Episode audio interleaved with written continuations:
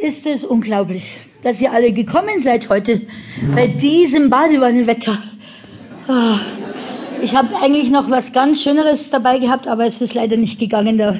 Es war also zu schwitzig. Ja, aber so ist auch ganz schön, gell? Ja, ja, meine Güte. Es ist für mich eine ganz große Freude, dass ich heute hier im Pfaffenhofen und Landkreis Pfaffenhofen ähm, die Lesung machen darf, dass so viel Zuspruch gekommen ist und dass wir gleichzeitig ja unser Hörbuch heute machen.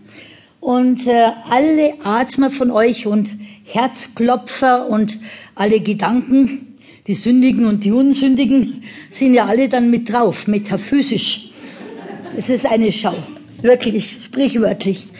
Es ist ja so, dass in meinem Pass steht ja immer noch drin, bis ähm, 2009 im Oktober Landkreis Pfaffenhofen. Weil ich habe ja hier gelebt, zweieinhalb Jahre in Reichertshofen.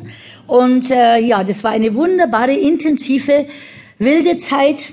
Da habe ich ein Biotop, ein Hektar schon angelegt, sollte also noch etwas ausführlicher dann ähm, künstlerisch und gärtnerisch ausgeführt werden.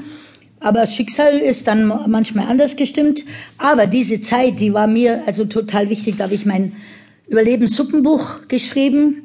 Und als ich natürlich kam und sage, ja, ich brauche innere Einkehr, innere Einkehr, die war notwendig und bewusst gewählt.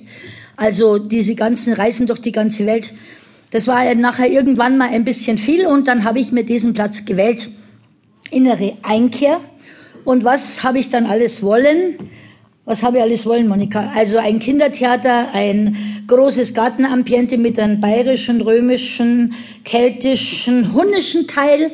Dann was, was ich alles wollte. Dokumentarfilme machen, Theater spielen mit den Jugendlichen. Also innere Einkehr. Und das musste dann homöopathisch gehen, homöopathische Ringe. Und manchmal ist es ja so, wenn man später drauf schaut, dann weiß man schon ganz genau, das war genau richtig so, wie es war. Und das, was ich da alles anstellen wollte, das hat man mir natürlich dann nicht so leicht anstellen lassen. Gott sei Dank, sage ich bloß. Ich habe noch einiges gemacht und ja, Kontakte noch und nöcher und habe jeden Grashalm wieder aufgestellt, habe einen Apfelbaum, 150 Jahre alten, der mit Altöl übergossen war. Warum denn wohl?